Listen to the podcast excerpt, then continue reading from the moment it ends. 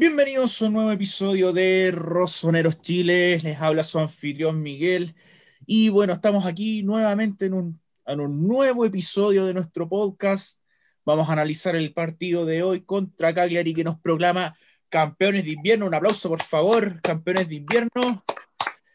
Y bueno, aquí está, vamos a presentar a los invitados, por favor, aquí el doble oficial de Gustavo Trati, que se mandó un tremendo live hoy día en la tarde, mi amigo Andy Espinosa. ¿Cómo va, Andy? Hola chicos, eh, hola Miguel, hola Eduardo.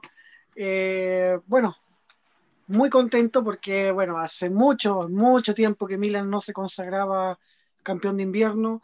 Esto es un logro, por decirlo de cierto modo, porque nos asegura varias cosas. La verdad es que, eh, por lo general, el campeón de invierno clasifica Champions. Podríamos decir que el objetivo en el papel está cumplido solo una vez creo que hay un precedente de un campeón de invierno que no clasificó a, una, a, una, Champions League.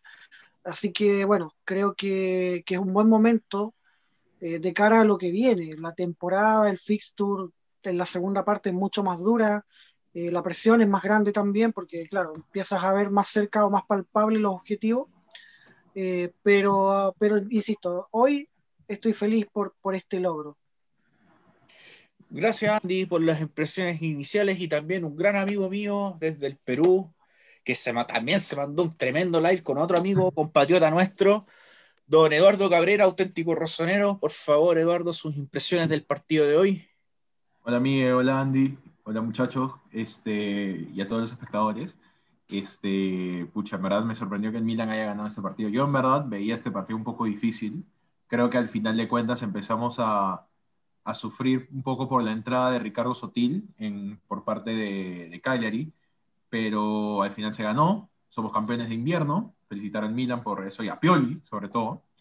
Este, y bueno, ojalá que mantengamos esta racha y, y se pueda cumplir el objetivo, que ya estamos un paso adelante, que ya tenemos... La otra vez me puse a hacer un par de cálculos y solo en 88 series que han habido, solo un, un campeón de invierno no ha ido a Champions. O sea, tenemos 96.86% de, no, de clasificar a Champions. Una probabilidad casi del 100%. Casi el 100% de, probabil de probabilidades para ya clasificar a Champions. Y creo que el objetivo se va a dar. Y creo que ya paso a paso, yo creo que un par de jornadas más, digamos a la jornada 24, yo creo que ya podríamos hablar de, de una clasificación a Champions una, ganar el, me equivoco, a una, pensar en, en un escudeto.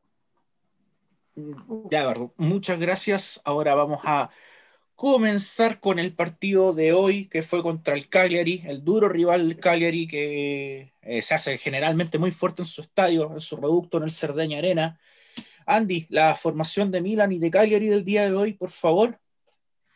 De inmediato, bueno, tenemos que. Eh, vamos a partir con el local. Cagliari formó con Craño en el arco, gran arquero Craño. Arquerazo, eh, Craño. Bueno, línea de cuatro con Zapa. Ah. Guillo y Craño. Dale, dale. Son los dos arqueros de, de la Azzurra, al final de cuentas. Completamente. Eh, bueno, Craño el arco, línea de cuatro con Zapa, Chepitelli, Godín y Lico Yanis. Luego una línea de tres, eh, Marín, Nainggolan y Duncan eh, Pereiro y Joao Pedro para dejar eh, a Gio Simeone, el hijo de, del Tono. El Cholito. El Cholito. A mí me extrañó un poco que no, no, no empezara Sutil. Creo que fue, en mi opinión, lo mejor de, de Cagliari hoy, hoy, día. Craño también tuvo buenas paradas. Bueno, que Craño, y para mí fue la figura. Y bueno, y Milan, Milan eh, intentando eh, no hacer notar las bajas, jugó con Gillo al arco, Calabria, Chiaer, Romagnoli y Diogo Dalot, uno que, un hombre nuevo, eh, Franchesi con Tonali, y bueno, la línea de tres en el ataque, Castillejo, Brahim y Hogg, para dejar a Slatan, Dios y todos los apodos que quieran colocarle Ibrahimovic. que hoy día sí se merece todos esos apodos después del doblete de hoy día hoy día jugó un partido espectacular, pero entremos a analizar un poquitito lo que fue el partido. Eh, a mí parece, voy a abrir yo los fuegos eh, al respecto. Siento que fue, eh, como dicen muchas personas antiguas acá, fue un partido, una victoria pírrica del Milan. ¿Qué quiere decir esto? Ganamos, sí, se ganó bastante bien, pero a, la vez las bajas, la baja de Romagnoli, la baja de, de Romagnoli por suspensión, la baja de Salamakers también por suspensión. Eh, siento que nos costó mucho más a la larga eso que el mismo resultado en general. No sé qué opinan ustedes, chicos, para empezar. Aparte del miedo de, de Kjaer, que salió con molestias después del partido. Mira, la, eh, verdad creo que, eh, a ver, el, trámite del partido fue cumplidor, fue un partido cumplidor de parte de Milan. Hace rato que no veía un partido donde el Milan fuera dominador y de hecho quizás se quitó ese balance en el momento de la expulsión de Salamakers.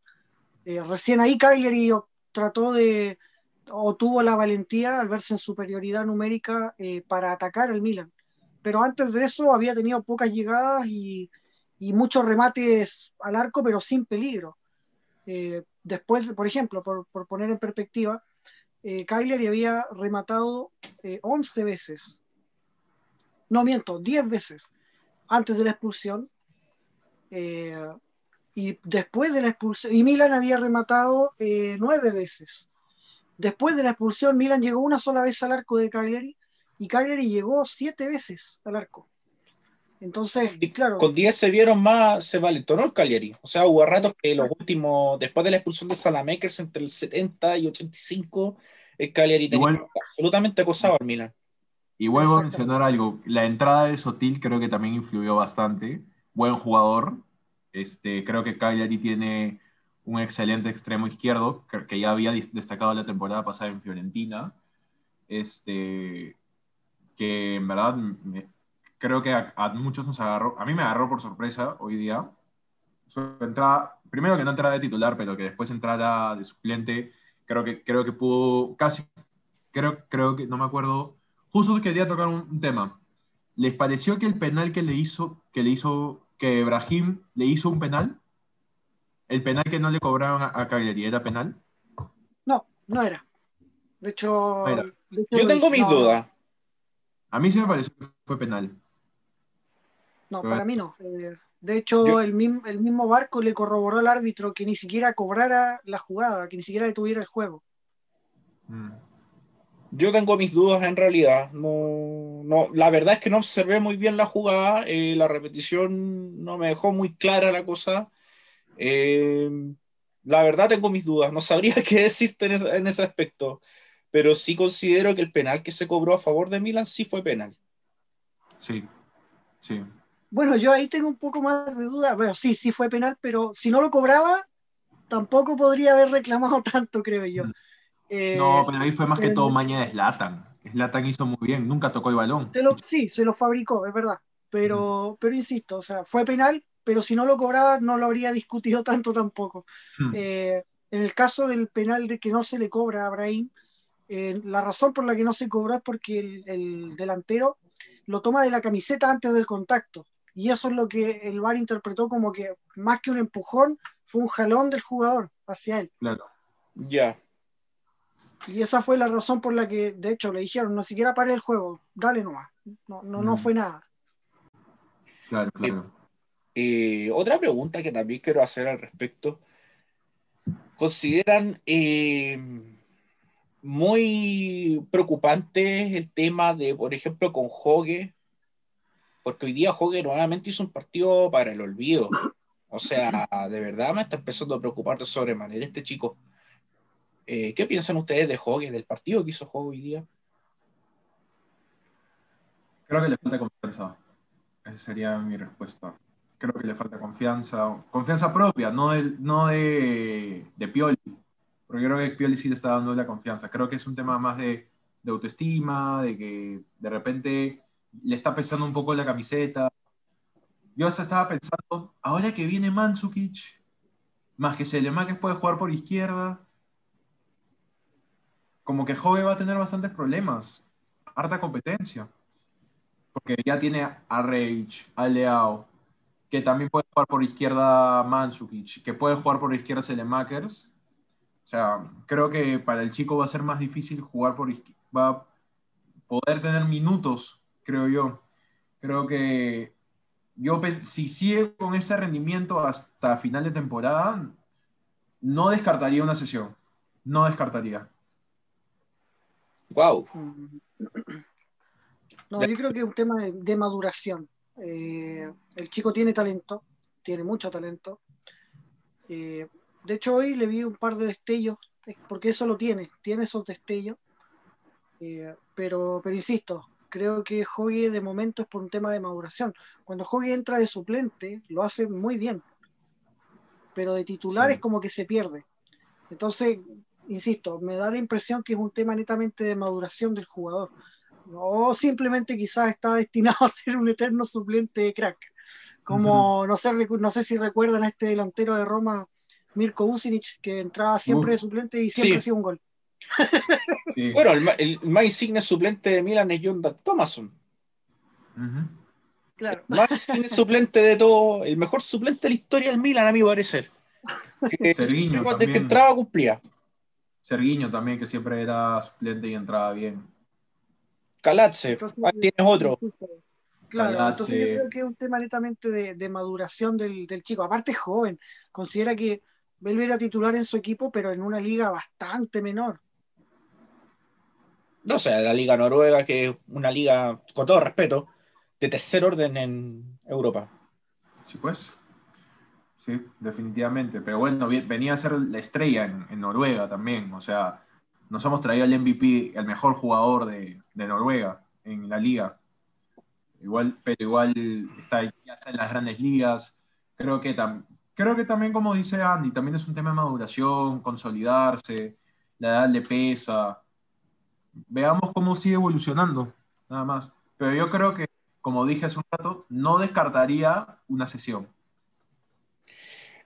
Otra pregunta que también que tengo formulada acá, que se me, me vino aquí a la mente, ¿cómo ven la evolución táctica de Pioli en los últimos partidos? Eh, consideración eh, con los próximos fichajes que, de lo que vamos a hablar aún por un rato más adelante, en consideración con la ya casi segura llegada de Mansukic, con la llegada de Tomori, ¿ustedes harían una cirugía mayor al equipo cambiando el esquema o mantendrían el esquema tal cual como está?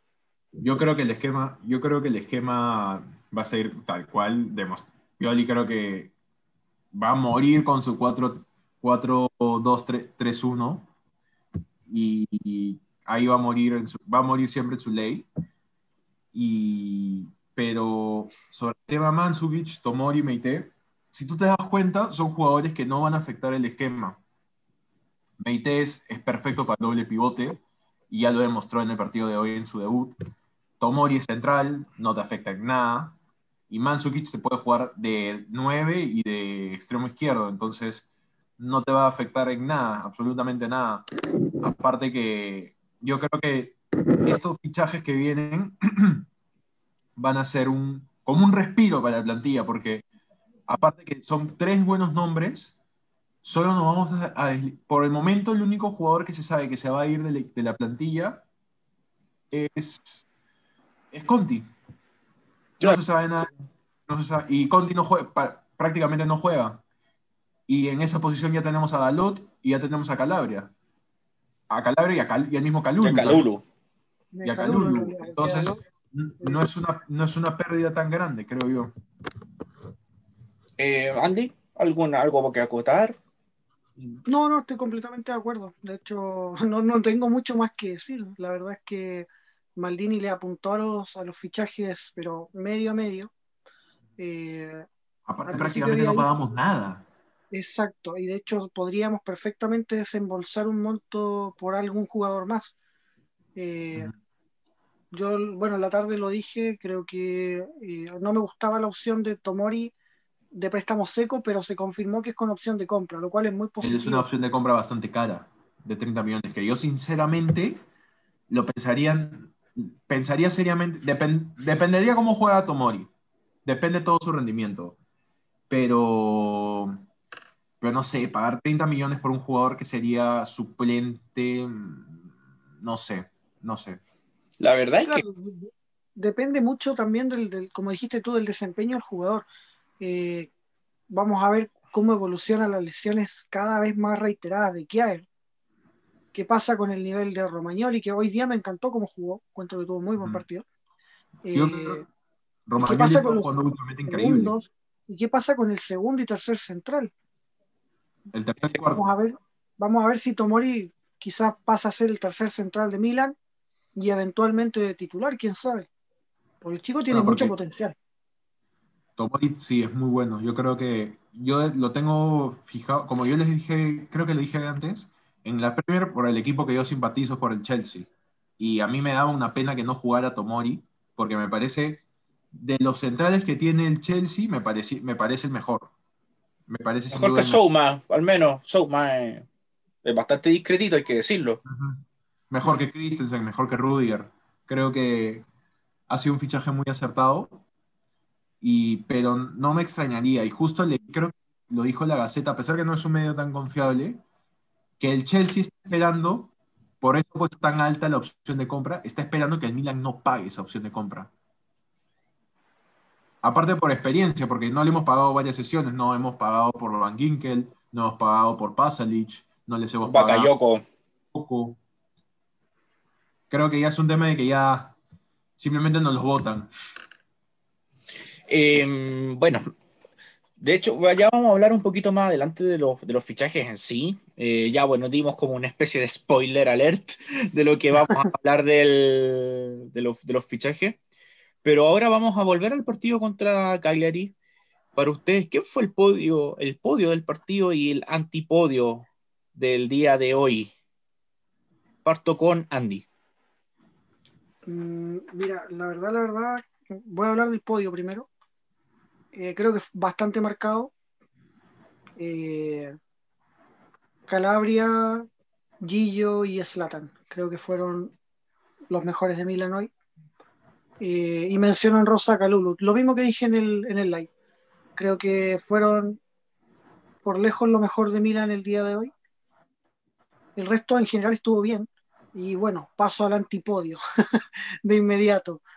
el antipodio de Milan primer lugar indiscutido, creo que Castillejo, nuevamente Castillejo. Creo que es el que más veces ha aparecido en el antipodio de Milan esta temporada. Yo creo que si tuviésemos, eh, hiciéramos un premio antipodio, Castillejo se gana el récord. Sí. sí, definitivamente. Eh, luego, el bajito el partido de Jogue, bastante discreto. Y y bueno, no, no, sé, yo encontré correcto a Dalot, pero el partido de Brahim tampoco fue deslumbrante. Creo que fue cumplidor nomás, pero, pero tampoco así como... Bueno, fue clave en el, en el primer gol y creo que no, en el, en el penal, no creo que, yo creo que por dicha acción no, no entraría en el antipodio, creo yo. Dalot. Dalot encuentro que cumplió bien, es de esos jugadores que no, no, no brillan, pero que te cumplen. De hecho, tuvo un par de interesantes. Como dije en, otros podcasts, creo que yo, yo, yo estoy de acuerdo, creo que sería el menos bueno, el menos bueno del día de hoy. Mm. No, yo tengo otra, otra apreciación, pero ya la voy a dar más ratito. Mm. O sea, en el fondo, de acuerdo, o sea, haciendo un resumen, tu podio sería Calabria, Gillo y Zlatan. Menciona Calulu. Y el antipodio sería Castillejo, Jogue y Brahim. Brahim. Eduardo, dale tú. Ya, mi podio sería Calabria, Ibra por los dos goles. En un momento no entró, cuando solo fue el, primer gol, solo hizo un gol, pensé no, poner a Slatan, pero como me hizo dos goles no lo podía quitar del podio. Este, y mi tercer puesto es para Tonali. Bueno, hubo un rato que Tonali estuvo un poco mal de. Se le notó cansado, falto de aire. Hubo un golpe, me imagino. Tuvo, habrá tenido un golpe en el golpe en la boca del estómago o algo por el estilo, porque no, no creo que fue por físico, fue por un tema de que lo habrán golpeado. Porque después jugó hasta los 70 minutos y eso fue como comienzos del primer tiempo. Mm, probablemente sea un golpe. Tonali muy, muy bien hoy día. Creo, al contrario, creo que creo, eh, empezó medio dormido ese el partido y después del golpe se parece que lo despertó. bueno, vamos a mi, a, mi antipodio. Yo creo que el primer puesto se lo lleva Jove. Wow. Juan Pedro, para los amigos. Juanito Pedro. Juanito Pedro. Y después se lo doy a Casti, a Castillejo. Y Dalot. Dalot. Mm, bien, bien, buen antipodio, me gustó. Pero yo tengo uno más, yo tengo uno que los voy a dejar a todos locos en el antipodio. ya. Bueno. Ah, bueno, me olvidé de alguien, pero ya. Creo el podio. Rosa para el, expulsado. El podio va a ser el siguiente. Bueno, coincido con Andy. Eh, creo que Slatan mm, no lo podemos dejar fuera por, su doblete. Slatan eh, hizo un partido muy activo hoy día, anotó dos goles. Primero de penal, yo no le tenía nada de fe con el penal. Y cuando me, lo, vi, al frente del penal, dije, no, que lo patee Kessi, por favor. Pero no olvidar que, que, la temporada pasada, cuando jugamos contra Cagliari, Slatan erró su penal. No olvidar ese Entonces dije, no, que lo patee Kessi, por favor. Pero Slatan, bueno, convirtió su penal y no hubo problema. Eh, el segundo gol fue buena factura, a pesar de la duda con el offside, pero Slatan un partido súper redondo. Eh, Gillo creo que está dentro de mi podio porque tuvo intervenciones muy decisivas. Cuando el se nos venía encima, tuvo una que le sacó a Simeone, al Cholito, y que será gol. Eh, y tuvo unas intervenciones y se le vio muy seguro hoy día y completó otro, otro partido en cero. Eso es también importante. Eh, tercer lugar a Calabria. Cafú Labria, Kimich Labria, como quieran decirlo. Hoy día fue Cafú Labria, porque jugó por la. Calambria. También, también he escuchado Calabria. el nivel de Calabria es una monstruosidad. Hoy día le pegó al arco. Eh, Casi mete un golazo, tuvo un palo. Casi mete un golazo, tuvo un remate al palo que. Se está acostumbrando a pegarle de media distancia a Calabria y eso es bueno. Bueno, eso justo lo comentó hoy día Vito. Dijo: hay defensas que cuando empiezan a marcar goles se dan cuenta que ya no es tan difícil marcar y poco a poco van, se van atreviendo un poco más. Claro, y Calabria lo hizo muy bien hoy día. El nivel de Calabria hoy día fue una barbaridad. Yo creo que ese fue mi podio el día de hoy. Y el antipodio, bueno, Castillejo, ya. ¿Qué más tengo que decir yo de Castillejo? Si ya casi todos los podcasts lo termino reventando a Castillejo. A pesar, hoy día, como está de cumpleaños, voy a tener un poco más de piedad con él. Eh, em, hoy día voy a reconocer algo Castillejo. Tuvo más sacrificio en la defensa ayudó mm. bastante más a Calabria. No sé si están de acuerdo conmigo. Sí. Sí, más, más participativo. Sí. Eso sí que en ataque, en defensa sí colaboró mucho más, pero en, ataque fue un desastre. O sea, regate, regate, regate, regate, regate. Nunca pudo sobrepasar la marca lateral izquierdo, que era el griego, griego, no recuerdo el nombre, del Cagliari. Eh, y eh, fue súper. Kogianis. Kogianis, él mismo. Nico Vianis, sí. Nico Vianis. Y no pudo desbordar la marca ni sobrepasar la marca la defensa del Cagliari. Eh, muy poco en ataque de Castillejo hoy día, muy poquito. y más los centros también. Hoy en, ataque no me gustó para nada. De hecho, todo el ataque por derecha lo hacía Calabria. Todo el ataque por derecha lo hacía Calabria. En segundo lugar, bueno, Juanito Pedro, tocayo de Joao Pedro, pero en portugués, es Juanito Pedro, Jans Peter eh, Jens Peter Hogg hoy día abajo, como lo dije hace un ratito atrás, preocupante, muy preocupante. O sea, partió muy bien este chico con los primeros partidos que hizo, está anotando goles, eh, pero lo de hoy día fue de verdad espantoso.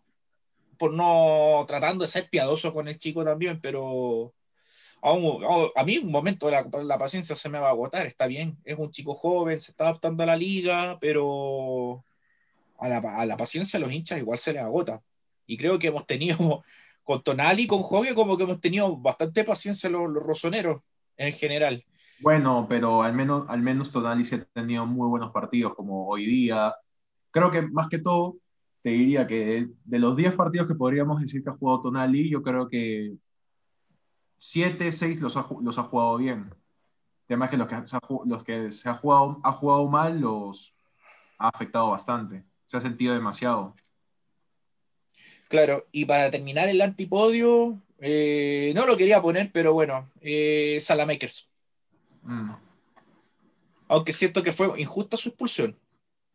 Sí, pero entró 10 minutos y lo expulsaron, tontamente, final de Y, eso nos perjudica en el partido que viene con, Atalanta.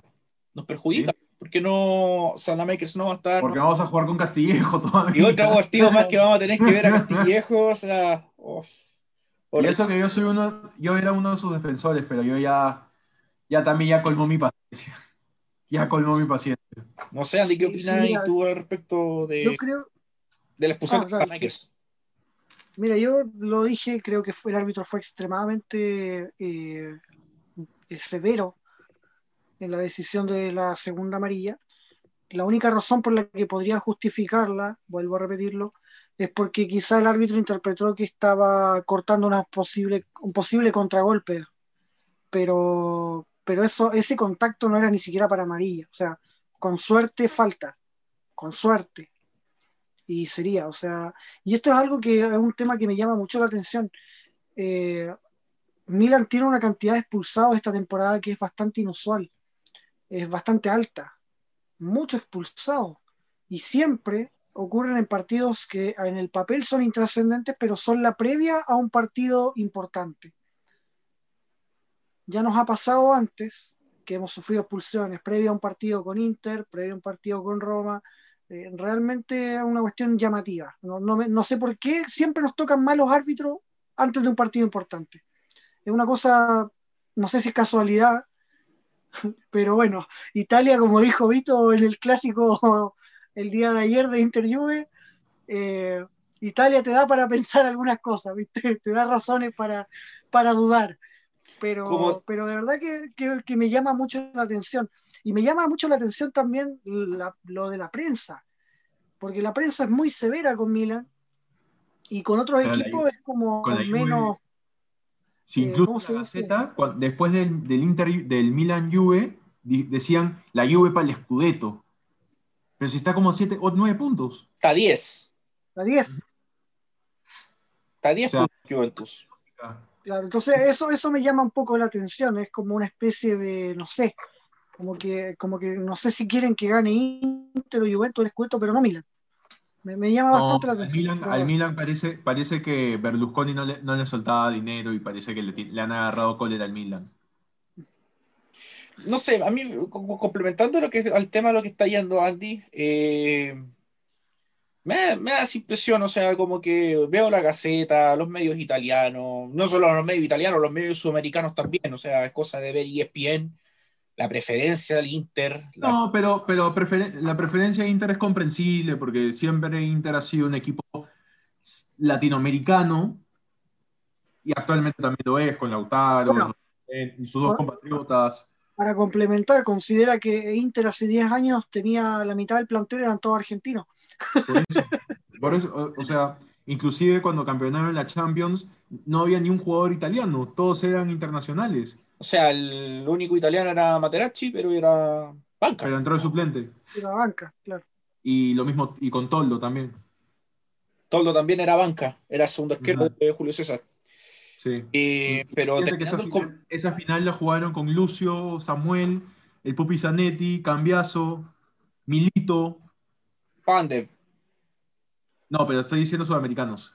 Ah, sudamericanos. Julio César, ah, Michael. Michael con todos sudamericanos. Entonces, ahí yo entiendo un poco esa preferencia que tiene algunos canales latinoamericanos por Inter. Claro, ahora a mí me llama la atención que esto ocurra en Italia. Eh, me llama la atención, de verdad, y me llama la atención, vuelvo al, inicio, que nos toquen tan malos árbitros, porque el árbitro hoy, eh, el arbitraje yo lo encontré bueno, pero hasta, hasta, no sé, minuto 60 más o menos, y después fue una sarta de atrocidades, unos cobros inentendible. Algo le dicho por, por acá, algo le habrán dicho. No, no, entiendo de verdad, pero fue, se volvió un arbitraje pésimo, pésimo. Terminó el cometido, pero horrible. Bueno, nos dejaron sin Romagnoli y sin. Y sin Salamakers. Y sin Salamakers. O sea, ya nos bajaron a dos jugadores claves, dos titulares. Y eso es lo preocupante, porque la lista de bajas contra Atalanta es impresionante. Mira, porque ponte a pensar que no van a jugar cuatro, cinco titulares, seis si quieres contar a Benacer. Benacer que está fuera por lesión, eso sí. No sé, no sé, no estoy seguro si va a regresar. Creo, que iba a regresar, por eso dije, no sé si Benacer, si quieres incluir a Benacer, porque creo, creo que iba a regresar ya para este partido. No, me equivoco. O sea, no se sabe aún qué pasa con Benacer, o sea, se supone que ya debiese estar volviendo a entrenar y que debiese estar eh, la, por lo menos en la convocatoria contra Atalanta, por lo menos. pero no se sabe nada aún. Pero, seis, pero sin seis titulares, sin seis jugadores titulares. Si Pioli gana este partido, compadre, yo creo en verdad que se merece un aplauso y se merece ganar el Scudetto, porque el hombre, sí, en varios momentos, con todas estas bajas, ha seguido siendo líder. Quiero rescatar algo de eso. Eh, Milan en toda la temporada solamente en un partido jugó con, un, con el equipo titular titular. Con el equipo completo, uno solo. uno solo, que fue contra el Napoli. Y nada más. ¿En serio? Sí, una baja por suspensión, por COVID, por lesión, pero solo el partido contra Napoli, Milan ha jugado con el equipo 100% titular. Y fue uno de los mejores partidos de la temporada. Sí. Y un partidazo en el. Bueno, ahora Diego Armando Maradona, en ese entonces todavía se llama San Paolo. San Paolo, en paz descanse el Diego. Que en paz descanse, don Dieguito. Ya, vamos, eh, cerramos un poquito el tema del partido del día de hoy. Milan, como dijimos al principio del live, se proclama campeón de invierno eh, con 43 puntos, sacándole 3 puntos de ventaja a Inter, que queda con 40. Y el próximo desafío que tenemos es contra el siempre complicado eh, equipo de Atalanta. Uno, la DEA. la DEA la DEA es un equipazo Atalanta. A pesar de que está cortado el Papu Gómez, que para mí ha sido siempre el mejor jugador de Atalanta, pero tiene otros. Sí, pero igual tiene a Pesina y a, Ilicic reemplazando a la función del, Papu. Creo que hasta Ilicic lo hace esta mejor. Claro. A lo que voy yo es que vamos a analizar, que nos, vamos a analizar un poco a Atalanta. Eh, Andy, vamos a abrir los fuegos. ¿Cómo podríamos neutralizar a Atalanta, según tú? Eh, bueno, complejo tratar de neutralizar a Atalanta así a, grandes rasgos, un equipo extremadamente volátil que ataca por todos los frentes, siempre tratando de tener control de la pelota y con mucha velocidad. Eh, pero creo que, bueno, como dice el dicho, la mejor defensa es el ataque y, creo que la fórmula para poder dominar a Atalanta es atacar. Milan va a tener que salir ese partido a dominar el partido, a proponer, eh, intentar hacer daño y, tratar de, terminar las jugadas. Eso yo creo que va a ser fundamental. Atalanta se complica mucho la, existencia cuando lo atacan, cuando le llegan. Es un equipo que no defiende tan bien como lo que ataca. De hecho, eh, la bueno, prueba de ello fue el partido pasado, contra Genoa, donde Genoa le metió el bus, pero lo, lo, de hecho lo, pudo haber ganado Genoa perfectamente, a pesar de que le llegaron como 30 veces al arco, pero pudo haber ganado porque cada vez que intentó o se arriesgó a, atacar a Atalanta, le hizo mucho daño. Es que el tema con Atalanta es que en defensa son muy vulnerables. Y creo que, a diferencia del Milan, el Milan es bueno ofensivamente y defensivamente también lo es. Entonces, somos un equipo. Bueno, de hecho, si me preguntas. Más, completo. De hecho, si me preguntas, para mí Milan es mejor defendiendo que atacando. Es un equipo que le hacen muy pocos goles. Y Atalanta es un equipo muy goleador. Entonces ahí vamos a ver qué es lo que pasa. Ahora, el último precedente que yo recuerdo de un equipo extremadamente ofensivo contra un Milan que jugaba mejor defendiendo es la semifinal de Champions del 2007 contra el Manchester United. ¡Qué precedente! ¡Qué precedente! Dos equipos que se enfrentaron en este tipo de características. O sea, un equipo que defiende muy bien y un equipo que ataca muy bien. Ahora, como dije, creo que la, fórmula para poder neutralizar a Atalanta es atacarlo mucho. Creo, yo, yo también creo lo mismo.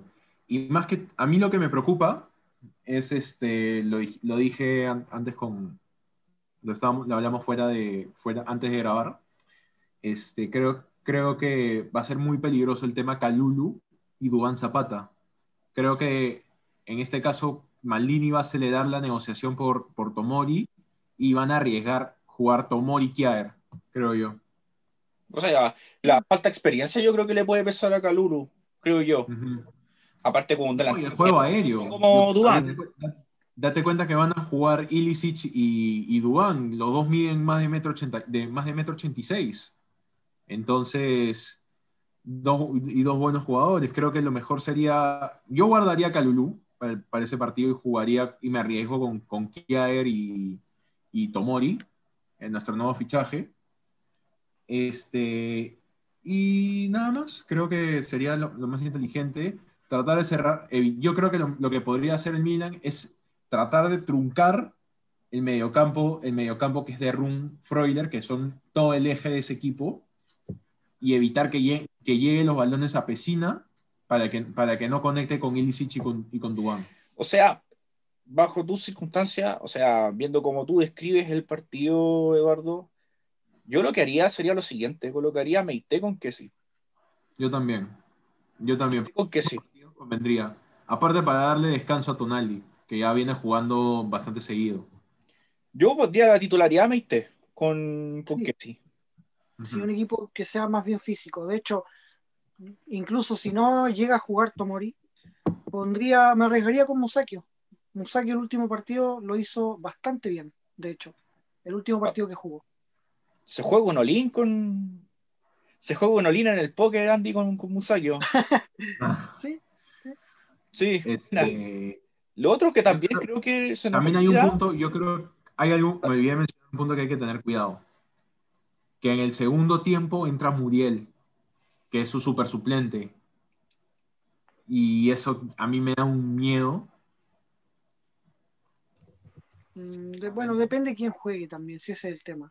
Bueno, ya está, nosotros estuvimos hablando un poquito antes del, podcast de cómo podría ser la formación de Milan. Y, claro, si Muriel se va por la derecha y se encuentra con Dalot, probablemente haga mucho daño.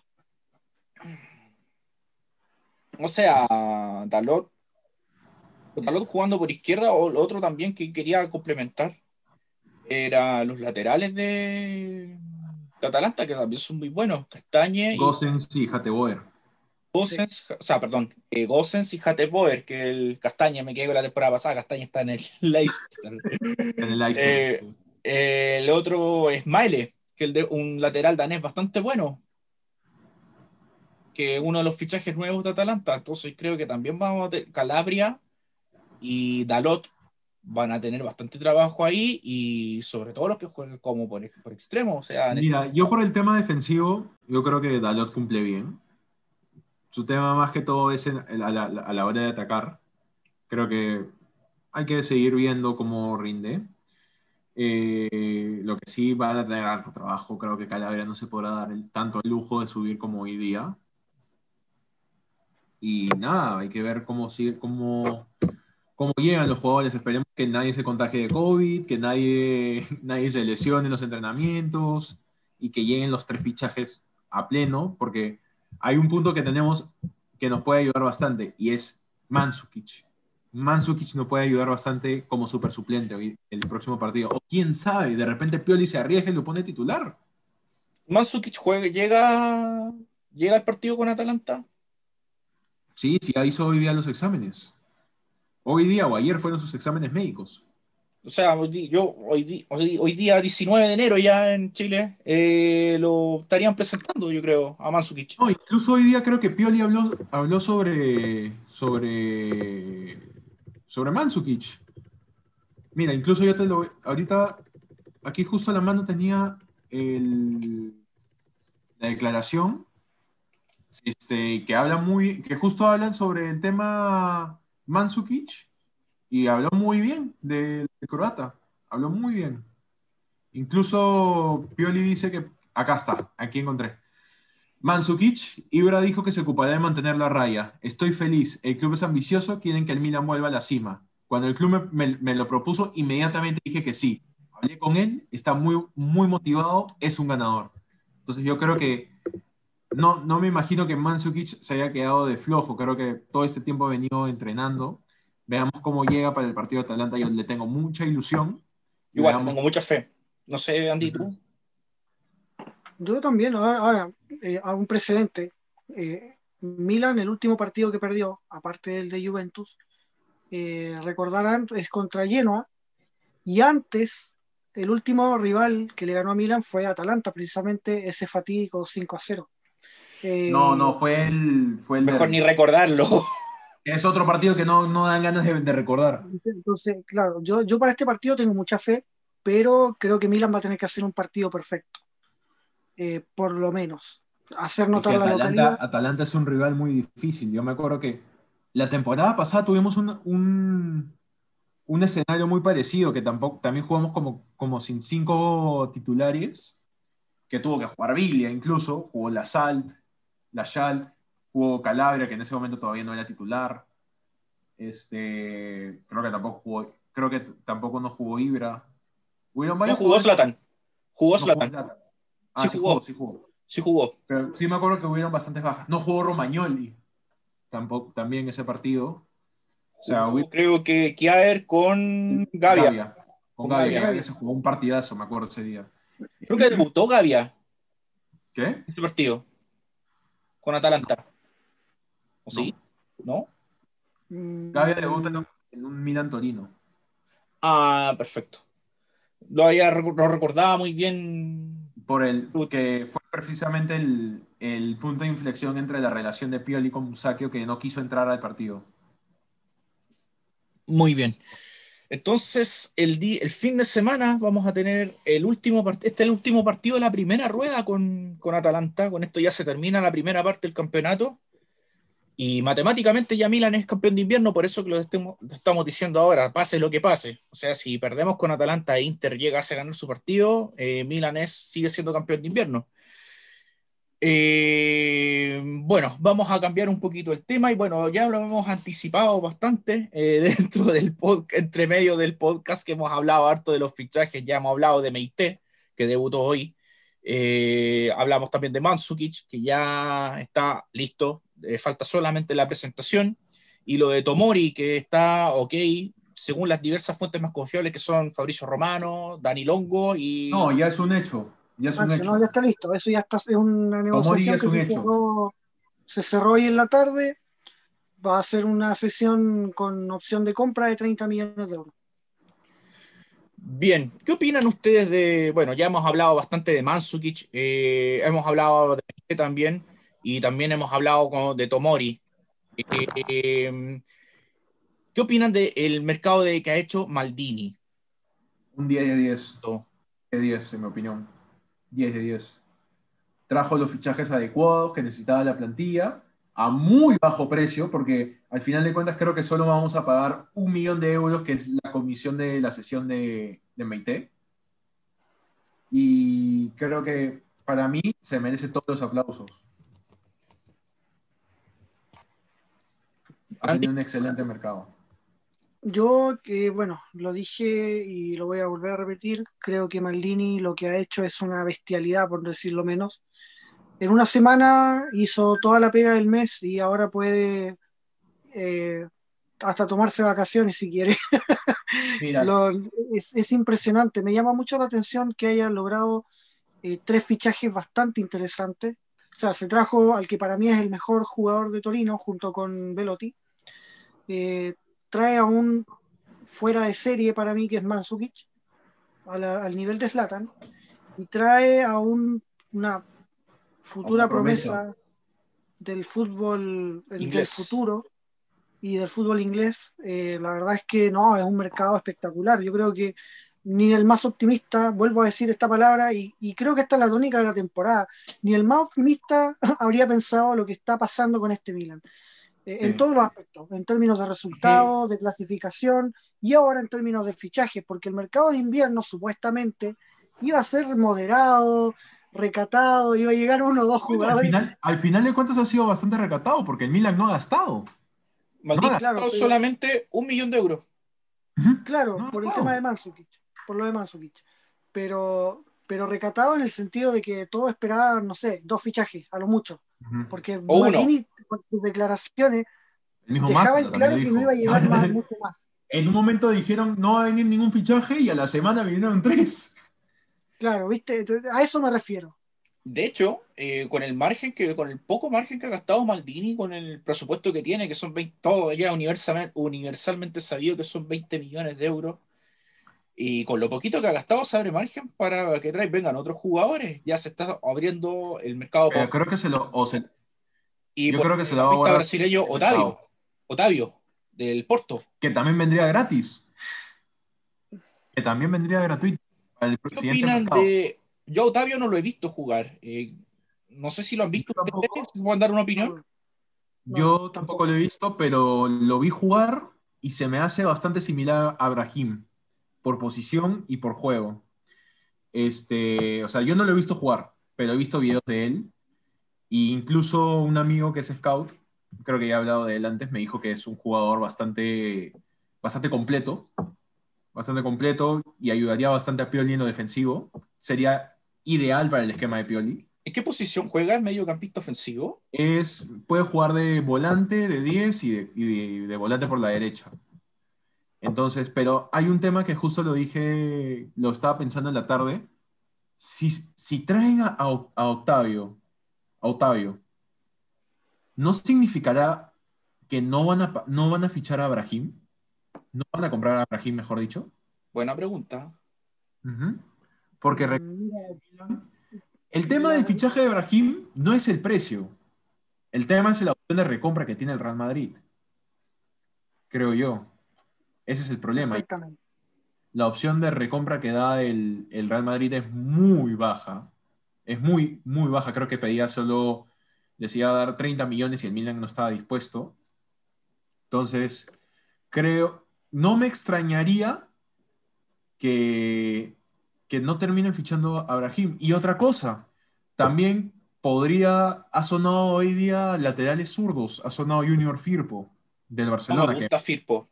A mí tampoco, no me termina. No me gusta Firpo. Es bueno, es bueno, pero para lo que juega el Milan no me convence. No, por, un, por una sola cosa. Tal no, Andy. No, te iba a decir, a mí no me gusta. Eh, no, no, me, no, es un jugador que me llame la atención para el Milan, como me pasó eh, con Meite, por ejemplo. no entiendo, o sea, Meite no te parecía un jugador para, para el no, No, Ah, todo lo contrario. Me, expresé mal, me expresé mal. Ah, ya que se A mí Firpo, no me llama la atención como si me llamó la atención Meite. Ah, ya, ahí sí, ahí se entendió mejor. Ustedes saben que aquí yo traería un viejo, un viejo conocido que ya sonó en el mercado pasado. Yo traería a Mikolenko, el recomendado de Shevchenko.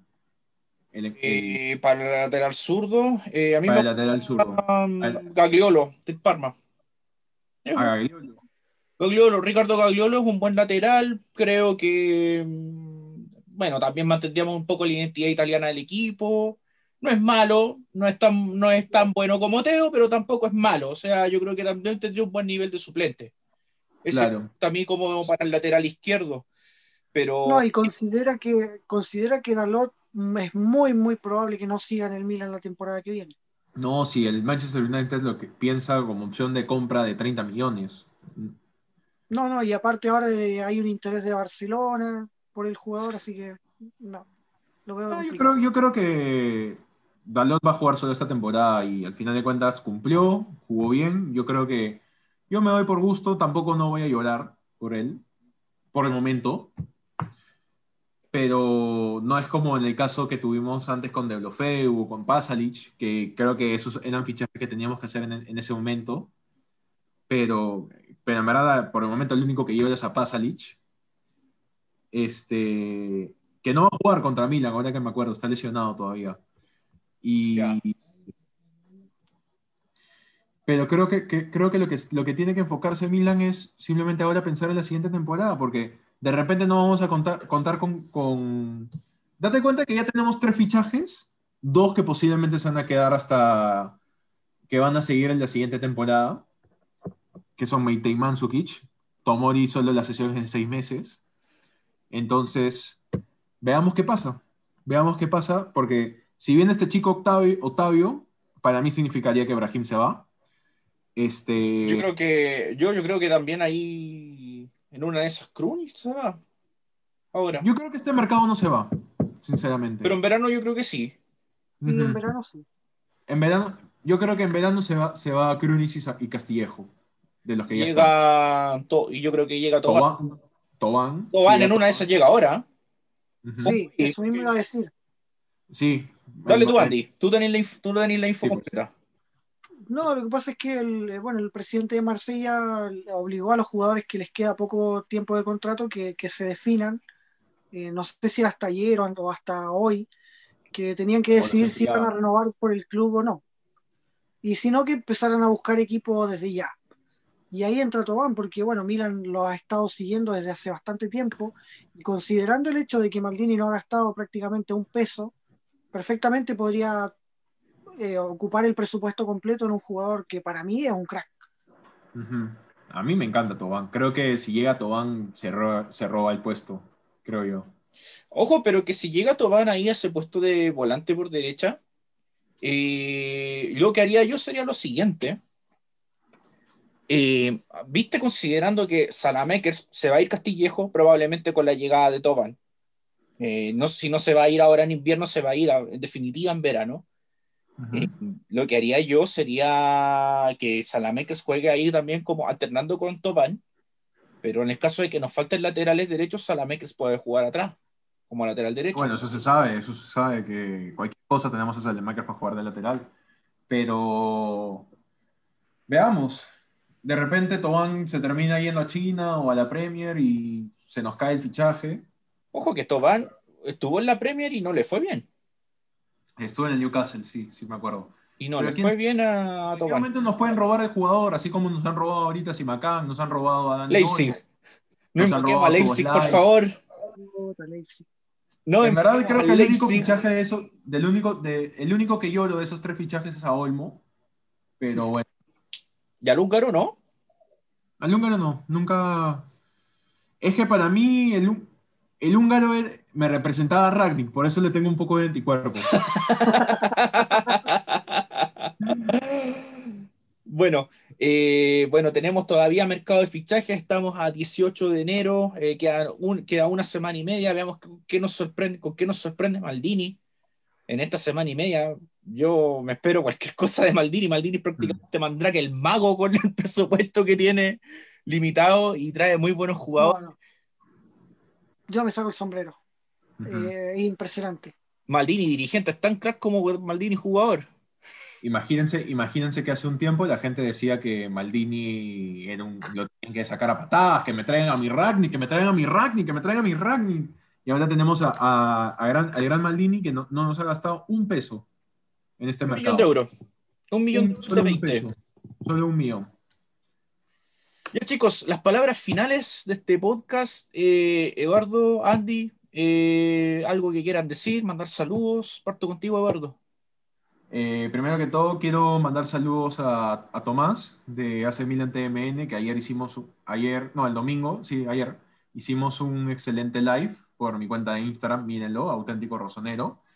Este, también un fuerte abrazo y saludo a, a ti, Mie, a Andy, a su familia, eh, a todos los a los- el staff de- del podcast, a Daniel, a, a- y ay, me olvidé su nombre ahorita, este, pero mandarles un fuerte abrazo a todos y, so- y también sobre todo un fuerte abrazo para toda la gente que nos está escuchando ahorita, espero que disfruten el podcast como siempre.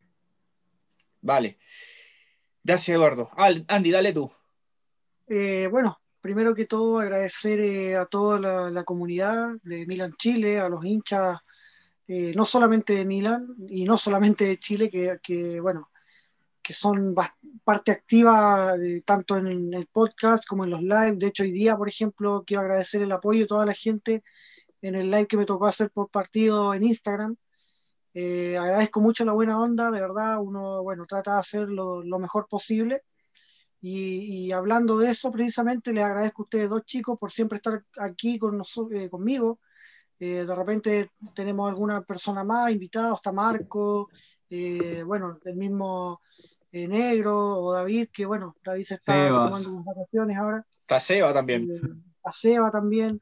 Entonces, bueno, eh, creo que eh, tengo, tengo que agradecerle a muchas personas por, por compartir conmigo esta, esta pasión por el Milan. Y bueno, agradecer nada más que decir y, y feliz porque, bueno, aseguramos después de muchísimos años eh, este título simbólico que se llama ser campeón de invierno. Bueno, Andy, muchas gracias. Bueno, eh, primero que todo quiero saludar a mi, al gran amigo mío de Atalanta, eh, a Ignacio, a Nacho. Mañana voy a hacer el martes de Milan con él.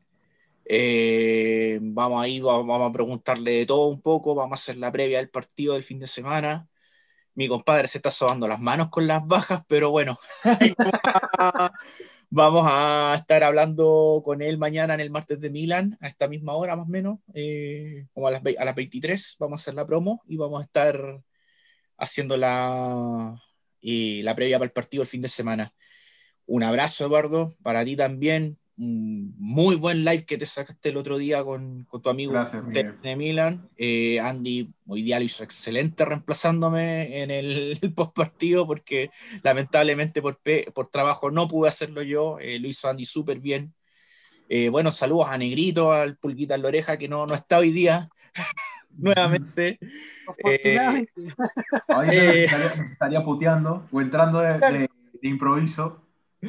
Eh, también saludo a, bueno, saludo a todas las comunidades amigas, a Tauro Diablo, a La Borrosonera, a Universo y a un montón de mucha gente que nos hemos recibido muy buenos comentarios eh, del podcast y de los likes que hacemos, de, las producciones que todo que hacemos todo con mucho cariño, dedicado a toda la hinchada rosonera que, bueno, que es bastante amplia en Sudamérica eh, lástima que el equipo no tenga mucho en cuenta esto. Y bueno, muchas gracias a todos los que nos ven. Por favor, comenten, compartan, suscríbanse. Eh, y bueno, nos estamos viendo, yo creo que el fin de semana, eh, haciendo un nuevo podcast versus post partido de Atalanta. Así que, como siempre, nos despedimos con un Forza Milan. Forza Milan, carajo.